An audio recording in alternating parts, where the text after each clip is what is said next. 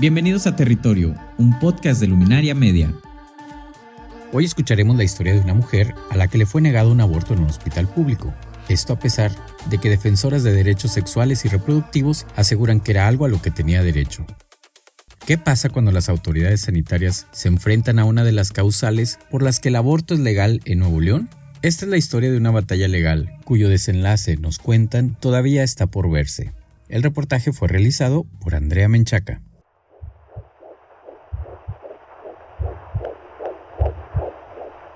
A las 15 semanas de embarazo, una mujer de 21 años recibió una dura noticia por parte de su ginecóloga durante su revisión.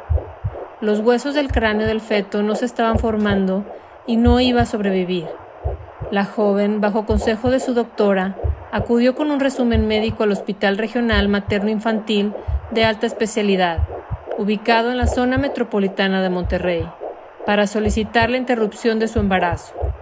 Quería evitar el riesgo de un aborto espontáneo o continuar con el embarazo considerando que no viviría después del nacimiento.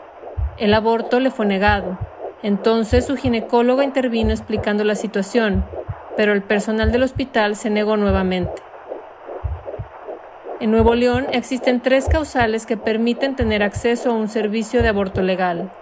Violación, peligro de muerte y riesgo de salud de la mujer. Esta causal es por la que se buscó el aborto, en este caso que presentaremos en el episodio. ¿Qué pasa cuando una mujer tiene derecho al aborto, pero no se lo practican? ¿Pueden las autoridades de salud negarse a un aborto a pesar de que lo garantizan las leyes?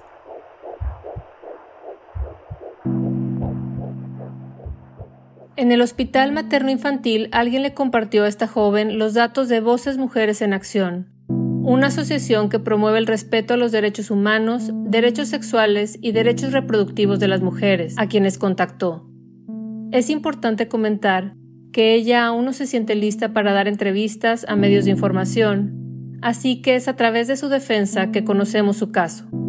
La abogada Vanessa Jiménez nos relata qué sucedió a partir de que las buscó. Ya nos platica el caso, nos enseña la ecografía, nos enseña toda la papelería que le dan, ¿no? Donde inclusive en, el, en una de las hojas del materno, digamos como las, las referencias médicas, ¿no? Le ponen que el pronóstico es malo ¿no? para ese embarazo que, y que solamente se le avisó a la paciente, ¿no? Que pues el embarazo es, no tiene buen pronóstico. Y lo que ella nos refiere es eso, ¿no? Que simplemente estaban esperando que pasaran dos cosas, ¿no? Una, que tuviera un aborto espontáneo en cualquier momento, o sea, que el mismo cuerpo lo expulsara, o dos, que continuara el embarazo, llegara a término este embarazo y pues simplemente esperara el, nacimiento de, un producto que no iba a vivir, ¿no? O sea, digo, cualquiera de las dos opciones era como sumamente cruel para ella, ¿no? estar esperando en qué momento va a tener un aborto espontáneo, que le puede pasar en la semana 20, en la 21, en la 25, en la 28, en la 30, ¿no? O sea, y cómo cómo ella va a tener que resolver en ese momento, ¿no? Este, y la otra, pues esta situación emocional y psicológica que está ahí presionando, ¿no? Entonces, eh, le platicamos que, que, pues gracias a las resoluciones de la Suprema Corte, pues el aborto no puede ser criminalizado, ¿no? Que reconoce, pues, esta parte del derecho. Y le decimos, vamos a presentar una solicitud a la, a la Secretaría de Salud el 8 de marzo de 2022 presentó la solicitud a la Secretaría de Salud Estatal, la cual dice lo siguiente. Solicito que esta institución médica me practique la interrupción voluntaria de mi embarazo por cuestión de salud, ya que al realizar la ecografía en la semana 15 de gestación se ha diagnosticado malformación congénita craneal, caracterizada por la ausencia de estructuras craneales, lo cual vuelve inviable continuar con dicho embarazo. En esta solicitud hacen referencia a lo que manifestó la Suprema Corte de Justicia de la Nación el 8 de septiembre de 2021, en donde declara inconstitucional la prohibición total del aborto. También hacen referencia al Código Penal de Nuevo León que contempla los abortos de manera legal por causal salud. Además de presentar esta solicitud, las defensoras decidieron hacer una conferencia de prensa en la que se reservaron la identidad de la joven, pero sí compartieron su situación. Fue en este momento que la Secretaría de Salud las buscó para tener una reunión. Y ahí sí tuvimos una reunión express con el equipo jurídico, con la subsecretaria, con personal del materno, este, con personal del, del programa Aborto Seguro, donde nos decían, ¿no? Esto no es una emergencia porque una malformación no, tiene, no puede tener trato de emergencia, ¿no? Decía un médico. Una malformación es lo mismo en la semana 12 que en la 15, que en la 20, que en la 40, ¿no? O sea, no tiene tratamiento médico. Y creo que ese es el punto, ¿no? Que ellos, para ellos la, digamos, el tratamiento se basaba solamente en el buen o mal desarrollo del producto, ¿no? Que jurídicamente no tiene ninguna presencia, que no ha nacido, que no es persona y se ignoraba ¿no? a la mujer que sí completita es ¿no? sujeta de derecho. Después de que el Comité de Bioética Hospitalario en el Hospital Regional Materno Infantil analizó la solicitud, Servicios de Salud contestó mediante un documento con las siguientes recomendaciones. 1. Es pertinente se realice una valoración médica integral del paciente, considerando la perspectiva psiquiátrica y psicológica de la paciente, mediante quizás una interconsulta y de esta forma conocer el estado de salud más completo de la paciente. 2. Mantener un seguimiento estrecho mediante las consultas de control de embarazo, con el objetivo de identificar de manera oportuna factores que condicionen su estado de salud. Y finalmente sí, nos resolvieron, nos resolvieron de manera negativa, no nos dijeron que no, ella finalmente sí tuvo un aborto espontáneo. La joven decidió continuar con la defensa de sus derechos, mediante una demanda de amparo que busca la reparación del daño, así como un informe justificado de por qué las autoridades le habían negado el acceso al aborto. No es un caso aislado, ¿no? De hecho, el médico del materno decía, nos llega un caso así cada mes, ¿no? Con algún tipo de malformación. Entonces quiere decir que hay mujeres, ¿no? En Nuevo León que están viviendo situaciones similares y que están siendo pues dejadas ahí, ¿no? Como pues espérate a que se te venga o a que nazca, ¿no? Y si nace, pues saber como cuáles son los obstáculos que va a haber, ¿no? De manera económica para que pueda seguir sobreviviendo o enfrentarse a la posibilidad de esperar a parir, ¿no? Un hijo deseado muerto, ¿no? Entonces, dijo, cualquier opción es, es mala, entonces nuestra intención ahorita es sentar este precedente y poder asegurar a las mujeres de Nuevo León que, que tengan embarazos donde haya malformaciones, que puedan pues contar ¿no? con el apoyo del Estado y decir, pues, si esto no, no es un embarazo viable, pues quiero abortar. Hablamos con Alex Méndez, abogado y activista en temas de derechos sexuales y reproductivos, específicamente sobre aborto, quien está brindando acompañamiento jurídico en este caso y con quien elaboraron la demanda de amparo. En este caso en específico, la solicitud se presenta un 8 de marzo y la respuesta de la autoridad, la primera es el 18 de marzo. Diez días después, dice la Secretaría de Salud, no me toca responder a mí y te va a responder Servicios de Salud. Hasta el 22 de marzo es que la autoridad que resuelve dice, antes de resolver, necesito ver cuál es tu estado de salud. ¿Esto qué significa? Primero, que no tienen una ruta de cómo atender acceso al aborto en esta circunstancia. Uno de los cuestionamientos que hace el abogado Alex Méndez es la tardanza de las autoridades de salud estatal en darle una respuesta a la joven después de que hizo la solicitud el 8 de marzo junto con la asociación Voces de Mujeres en Acción. Eso que respondieron el 22 de marzo se pudo haber respondido al día siguiente. Es ven, te vamos a hacer los análisis para ver cómo procedemos y te atendemos no es entendible que pasen del 8 al 22 de marzo solamente para decirte necesitamos hacer una evaluación médica. O sea, creo que eso bajo ninguna circunstancia es eh, aceptable para los estándares de prestación de servicio a, la salud, el servicio de aborto, sobre todo por las implicaciones de obligar a mantener un embarazo con estas características. La Suprema Corte, el relator sobre tortura en, temas de la ONU ha dicho que obligar a una mujer a continuar un embarazo en circunstancias como esta se puede equiparar a tratos crueles, inhumanos y degradantes. La afectación a la salud ya es inmediata y cada día que no respondan es una omisión por parte de esa autoridad que está validando y ampliando esa afectación al derecho a la salud. Y eso es lo que se está reclamando en la demanda de amparo. Entonces, el primer objetivo es que eso se reconozca como una violación a sus derechos reproductivos. Creo que eso es el objetivo en donde el juez o jueza tiene que decir, esto que hizo la Secretaría de Salud está mal. Y está mal y esto afectó estos derechos de esta mujer. Luego entonces, como esa mujer ya abortó y el, amparo no puede ser una orden para que se le practique un aborto, porque eso ya pasó, lo que tiene que ver es cómo se repara esa violación de derechos humanos. ¿Qué tiene que hacer la Secretaría de Salud para esa reparación?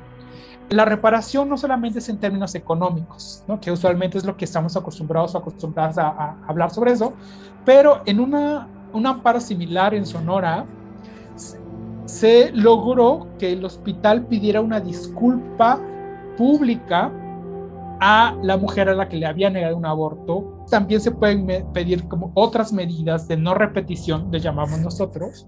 Es cómo ese hospital, cómo esta Secretaría de Salud se va a asegurar que esto no vuelva a suceder a ninguna mujer.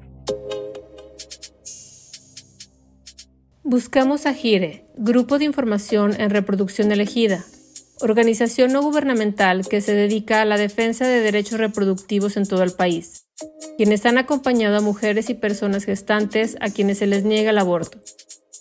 Entrevistamos a Melissa Ayala, coordinadora del área de documentación y litigio de GIRE. Y recordar que eh, el aborto es un servicio de salud que se debe de ofrecer eh, de manera libre, de manera gratuita y, sobre todo los, las, los médicos, el personal de salud debe de, de, otorgarlo de una manera, vaya, que, que sea que garantice la, la salud para, para, las mujeres, para las personas gestantes y sobre todo que no las violenten. En el estado de Nuevo León, en, en su código penal, en el artículo 327, señala que el aborto eh, pues es un delito, ¿no? Que, se define el aborto como la muerte del producto de, del producto de gestación en cualquier momento de, pues, del, embarazo y pone como sanción pues de seis meses a un año de, de prisión. Ahora, también sabemos que eh, en el artículo 331 se señala que no se va a aplicar sanción alguna cuando de no provocarse el aborto la mujer eh, embarazada corra peligro de muerte o de daño o de grave daño a, su salud, a, juicio justo de un médico que la está asistiendo, eh, escuchando el, dictamen de, otro, de otro médico, si esto es posible y que no sea eh, peligrosa la, la, demora. También se habla de que pues, no se sanciona el aborto cuando es producto de eh, o consecuencia de, de, una violación. ¿no? Esto también lo sabemos que existe en la NOM 046, que aplica en todo el país. Ahora, en el caso específico que tú me comentas, eh, pues creo que es, es fundamental que, que, entendamos que en, el, en este caso, por supuesto, que se encontraba también en riesgo la salud de la, de la, de la mujer. ¿No? Eh, nosotras desde GIRE hemos acompañado distintos casos en donde se les niega el acceso a las mujeres o personas o nuestras acompañadas a, al aborto, aun cuando existen estas causales. Nosotras metemos de inmediato un juicio de amparo derivado a que se les están violando sus derechos eh, y hemos recibido respuestas favorables. ¿no? Vaya, hemos llegado hasta la Suprema Corte, eh, el, el, famoso caso Marisa, en donde la Corte dice que efectivamente las mujeres tienen, se les tiene que garantizar, este, cuando su salud esté en riesgo, se les tiene que garantizar de manera pronta y expedita el, este acceso a este servicio médico. ¿no? Por supuesto que en este caso el, el Estado incurrió en una, en una falta, eh, que se violaron los derechos de esta mujer. Entonces, más bien es un tema de no querer realizar, el, de proveer el servicio y, y de nueva cuenta es eh, no tomar en cuenta ya lo que ha dicho la propia Suprema Corte en, este sentido. La Corte tiene una, una, jurisprudencia muy alta con respecto a lo que se debe de entender eh, cuando hablamos al derecho a la salud. Eh, hay que recordar que el derecho a la salud de las mujeres se encuentra garantizado tanto en nuestra Constitución como en la Convención Americana sobre Derechos Humanos. La verdad es que el que se le haya negado el acceso al, aborto por la causa de salud a, esta mujer le impidió pues, alcanzar un estado de salud física, psicológica y social integral, ¿no? Se ignoró las, las condiciones en que se desarrollaba el embarazo, no se estaba tomando en cuenta cómo esta negativa también iba a impactar en, sus, en, su, en su salud emocional. Y pues bueno, creo que, que es un caso paradigmático de cómo muchas veces el Estado eh, le niega el acceso a las mujeres a sus derechos.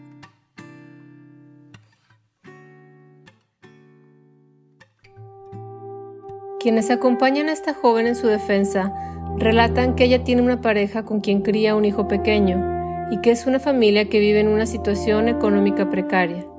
Cuando ella aún estaba embarazada, ante la negativa de las autoridades de salud estatal de poder acceder a un aborto seguro, uno de sus mayores miedos era el estar a la expectativa de cuándo podría ocurrir un aborto espontáneo. La pregunta es, ¿un aborto espontáneo puede ser inseguro para una mujer? El ginecólogo Alfonso Gerardo Carrera, director de la organización Mary Stops México, nos explica. Un aborto espontáneo tiene, y está publicado, el doble de probabilidad de que se complique si tú lo comparas con un aborto seguro, como dice la Organización Mundial de la Salud, la Federación Internacional de Ginecología y Obstetricia, la Federación Latinoamericana de Ginecología y Obstetricia. No es algo que yo inventé. Esto está en las directrices o guías clínicas de los organismos autorizados y responsables de la salud mundial. ¿Por qué queremos ejercer un tipo de, de salud diferente? Eso es injusto. Y no puedes tomar la ley por tu mano porque tú no eres juez si tú fueras la persona que está tomando esa decisión de no ayudar. Tienes la la obligación, no nomás una objeción de conciencia, tienes un compromiso de conciencia, porque el aborto espontáneo te va a dar el doble de complicaciones. Ahora, el aborto inseguro es al que tienen que recurrir las mujeres cuando se les niega la atención. Y no lo dije yo, lo dice la Organización Mundial de la Salud. Acaban de salir las directrices de la Organización Mundial de la Salud México tiene un lineamiento de aborto seguro publicado a mitad del año pasado. Nada más tienen que apegarse a eso. ¿Y por qué? Porque ella sí podría apelar a una causal por grave riesgo a su salud, su salud mental y a su salud física. Entonces el aborto, cuando se hace un aborto seguro, inducido, un aborto que se llama terapéutico, como es el caso de ella, es por bienestar en su salud, no solamente por el producto, es su salud. Y el artículo cuarto constitucional lo afirma desde el inicio. Salud es el completo bienestar biopsicosocial y no la ausencia de enfermedad. Esto está definido en la Organización Mundial de la Salud desde 1946 en su acta constitutiva y hasta la página 100, o sea, consúltenlo ahí. Pero también está en la Ley General de Salud en el artículo 1 bis, es la misma definición. Solicité una entrevista en la Secretaría de Salud para conocer su postura. Solo contestaron que iban a revisarlo, pero no hubo otro tipo de respuesta. Así es que solo podemos darnos una idea de su parte a través de los documentos que hemos leído en este episodio. Es noviembre de 2022, han pasado ocho meses desde que se presentó el amparo y aún no hay una resolución que evalúe la actuación de la Secretaría de Salud en este caso. Ahorita no hay todavía una sentencia del juzgado, no hay un pronunciamiento de si hubo o no violaciones a derechos humanos. Digo, para nosotros nos queda claro que sí lo hubo y ahí está. Por eso también nos habla del tiempo en que las mujeres o personas gestantes tienen que esperar para resolver. Hay casos similares como, como el de esta chica que han llegado a la Corte Interamericana de Derechos Humanos, ¿no? Entonces lo que nosotros vamos a seguir haciendo pues es buscar las instancias correspondientes, ¿no? Si no son locales, pues serán nacionales, son, si no son nacionales, serán internacionales, para que esta situación que pasó ella no la vuelva a pasar ninguna mujer, ¿no? O sea, que nadie que tenga un embarazo, ¿no? Donde no hay viabilidad en este producto, pueda acceder a un aborto de manera segura y sin tanto obstáculo. Vanessa tiene la esperanza de que con este caso suceda lo mismo que con la lucha que tuvieron que hacer para que se respetara en Nuevo León, sin obstáculos, la NOM 046, una norma nacional que establece que si la mujer fue víctima de violación, puede acceder al servicio legal de interrupción de embarazo sin necesidad de poner una denuncia. Pues ahorita estamos en ese camino, esperamos que sí, bueno, no esperamos, lo vamos a lograr, ¿no? Estoy segura que puede que nos cueste, pero de que se destraba, se destraba. Este episodio fue editado y producido por Andrea Menchaca y Abraham Vázquez. El reportaje estuvo a cargo de Andrea Menchaca. El diseño de audio es obra de Diego Murcia y la ilustración de Ana Magual. La realización de este podcast es posible gracias al International Center for Journalists en alianza con el Border Center for Journalists and Bloggers. Territorio. Periodismo para conectar con la ciudad.